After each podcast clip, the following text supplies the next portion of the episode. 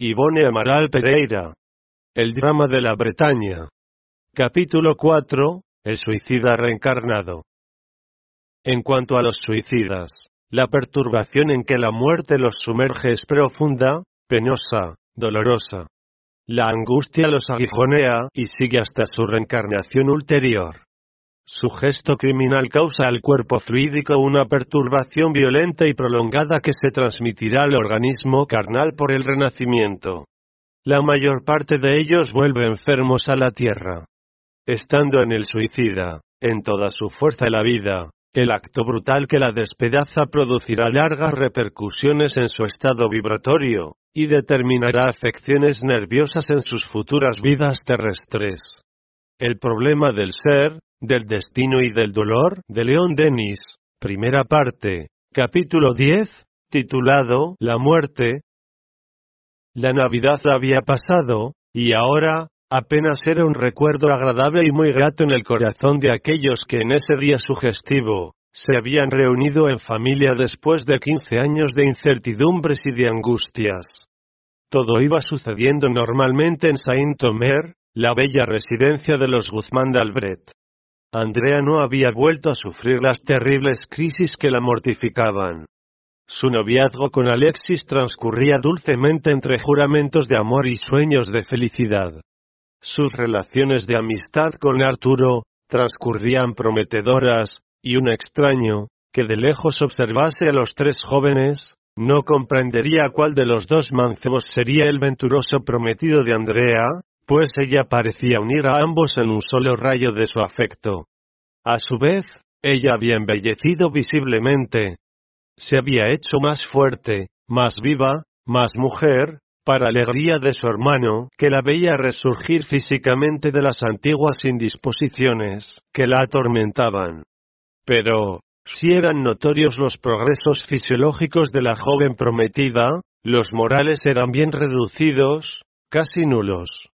Andrea aceptaba las importantes enseñanzas del hermano, como si aceptara las lecciones de un curso escolar cualquiera, por deber y por condescendencia para con la necesidad de las circunstancias, que vivía, sin calor, sin fe, y sin entusiasmo. Las horas de las lecciones, para ella, eran molestas, momentos fatigantes que ni la satisfacían ni la emocionaban. En muchas ocasiones se quejaba de la falta de distracciones, de la escasez de diversiones en Saint-Omer y en Vannes. Confesaba al hermano y a los padres, disgustada, no sin justas razones, que desearía vivir un poco más en el mundo, pues aún no lo había hecho. Conocer grandes ciudades, asistir a bailes, a teatros, visitar otras tierras y adoptar otras costumbres que la aliviasen de la eterna monotonía de la vida que vivía. Y ella ciertamente tenía razón. La distracción es una higiene mental y trae beneficios, cuando es bien escogida y equilibrada. Las almas frágiles no se bastan a sí mismas y necesitan del estímulo social para equilibrarse en un término de vida menos solitario y penoso.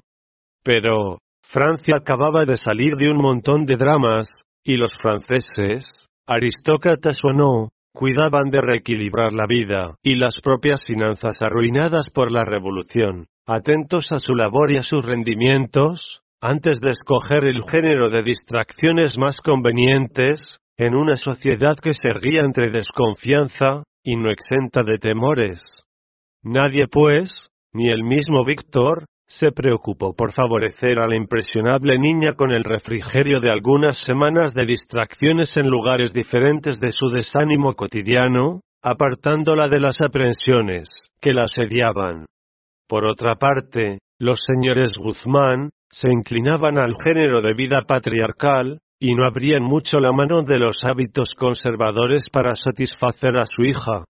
A su vez, Víctor creía que la vida mundana sería funesta para el restablecimiento psíquico de su hermana, la que para liberarse del obsesor que la oprimía debería antes volverse hacia Dios, renovar la mente y el corazón hacia el sentido bueno, escudarse en la fe, y en el conocimiento de la ciencia espiritual, a fin de poder imponerse a los adversarios y vencerlos por el amor y la práctica del bien. Y no sería ciertamente entre fiestas y bailes, teatros y galanteos, que ella podría adquirir tan significativos valores morales y espirituales.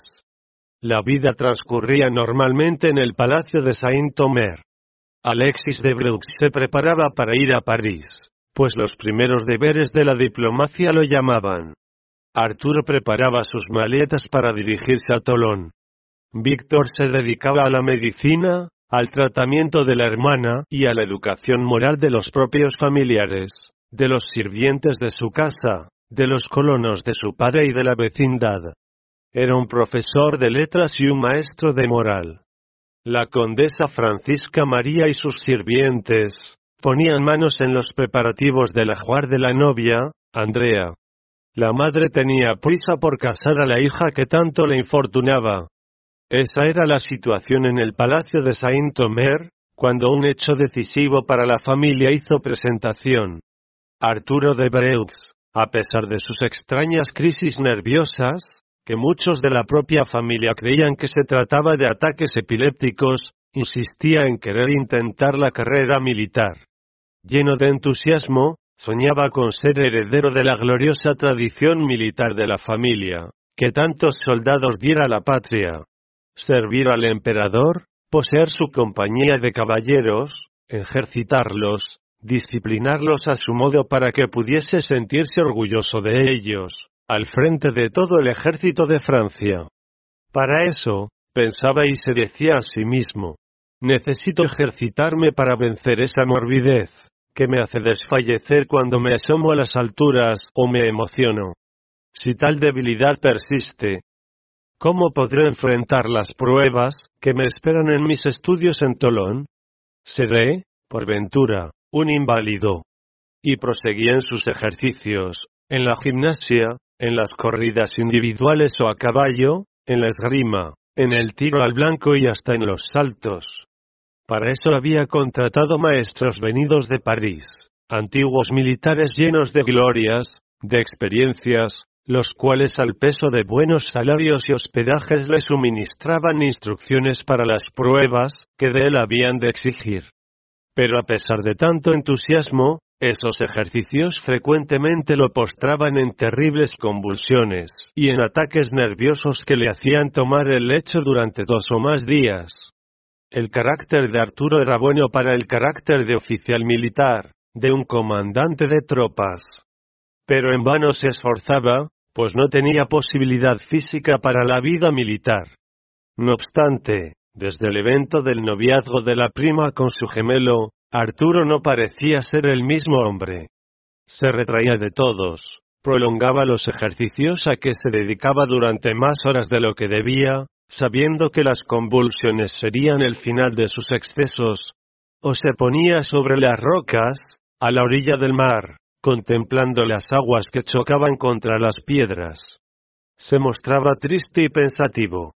Más que nunca evitaba conversaciones con el hermano, y torturaba la mente con la deprimente interrogación. ¿Por qué me negaron a Andrea, sabiendo que yo la amo tanto? Por ventura. Me rechazan debido a las crisis que sufro.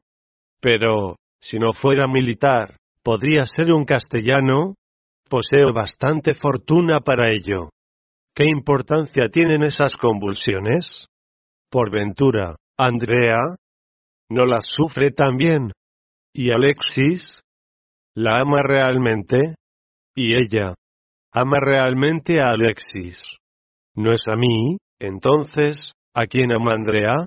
¿Cuántas veces me ha confesado ella su amor, y cuántas veces ha aceptado mis besos, acogiendo mis protestas amorosas?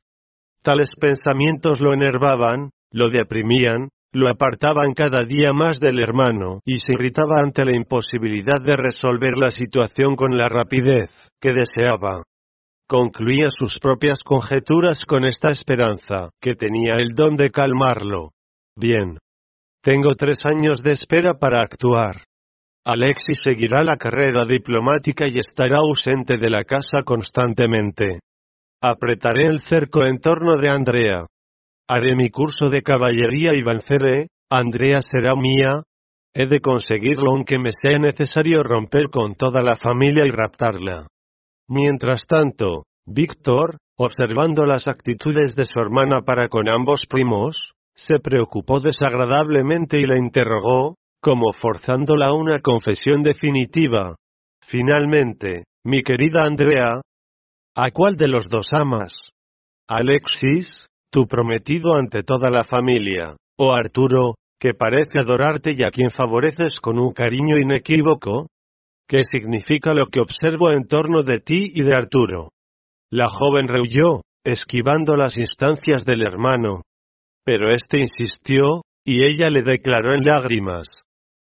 Soy muy desgraciada, mi querido Víctor. No solamente la persecución de mi enemigo invisible tortura mis días, sino también las indecisiones de mi propio corazón. Amo a Alexis profundamente y sé que no podré vivir sin él. Pero amo también a Arturo, aunque a veces, sienta cierto temor por él y una instintiva repulsión, dominada luego por mi corazón. En ambos he encontrado amparo y consuelo para mi aislamiento. Entre uno y otro, yo no podría escoger cuál sería mi marido. Fue necesario que los demás lo escogieran por mí. Y por eso acepté a Alexis. Pero... ¿Cómo? ¿Cómo vivir sin Arturo, una vez me haya casado con Alexis? Siento por mi novio un sentimiento capaz de todos los sacrificios, una admiración infinita, pero también siento por Arturo un amor piadoso, una atracción irresistible, que no podría ser olvidada. ¿Preguntas qué significa todo eso? Pues yo no lo sé, Víctor, apenas reconozco, disgustada, lo que sucede en mi corazón. El médico ocultista no contestó. Se quedó pensativo, en la certeza de que la querida hermana se envolviera en un terrible enredo de antiguas encarnaciones, enredo que, él lo reconocía, difícilmente la bondad del hombre podría remediar, Así se desenvolvía la vida en Saint-Omer, cuando una tarde, pocos días antes de la fecha fijada para la partida de los dos gemelos, y cuando el frío soplaba fuertemente, Arturo resolviera probar su propia capacidad de enfrentarse a la altura, para ver si corregía la debilidad insólita que lo confinaba a una situación no solo ridícula, sino dramática. Hacía algún tiempo que sus terribles crisis, que llamaban epilépticas, no se repetían. Esperanzado, resolvió probar a sí mismo la propia curación, en la certeza de que los ejercicios continuados y tratamientos sin treguas, ya habían demostrado el restablecimiento de su propia salud. Se encontraba parte de la familia, esto es, los tres jóvenes y Víctor, en una amistosa conversación, en una de las salas del segundo piso, cuyas puertas de vidrio daban hacia una hermosa terraza, rodeada de balcones artísticos, como lo eran las edificaciones señoriales de los siglos XVII y XVIII. Próximo, muy próximo a esa parte del edificio, y echando ramas sobre el cobertizo, existía un soberbio roble cuyas ramas serían capaces de ofrecer apoyo seguro al que temerariamente deseara pasar del cobertizo hacia la arboleda. Sentado junto a la ventana, en un momento dado, Arturo vio al gato estimado de la familia sobre una rama del roble, indeciso, entre saltar hacia el cobertizo o alcanzar las ramas más bajas para llegar al suelo. Sin contenerse ni esperar que el animalito resolviera la propia situación, Arturo decidió auxiliarlo y pensó, será una excelente ocasión para probar que estoy curado de mi mal de los nervios. Distraídos en el ardor de la conversación, sus primos y su hermano, no prestaban la debida atención, observando que él se había levantado, había abierto las puertas de vidrio, y se disponía a auxiliar al gato. La prudencia dispondría que Arturo se valiese de un bastón cualquiera, y desde el balcón del cobertizo, lo extendiese hasta la rama que se elevaba encima de éste, ofreciendo al animal apoyo para pasar. Pero, no fue así como el futuro militar actuó. Se subió al balcón, mientras la rama más próxima se balanceaba, impelido por el viento, huyó de sus manos cuando el joven pretendió agarrarlo, con el fin de apoyarse y agarrar al gato. Hizo, entonces, una segunda intentona. Pero, casualmente, sus ojos se desviaron de la rama que intentaba agarrar, y miraron hacia abajo, en donde se levantaba otro balcón de mármol, semejante al primero, y debajo estaban las escaleras de piedra. Su vista se turbó, sintió que su cuerpo se balanceaba, suspendido en el balcón.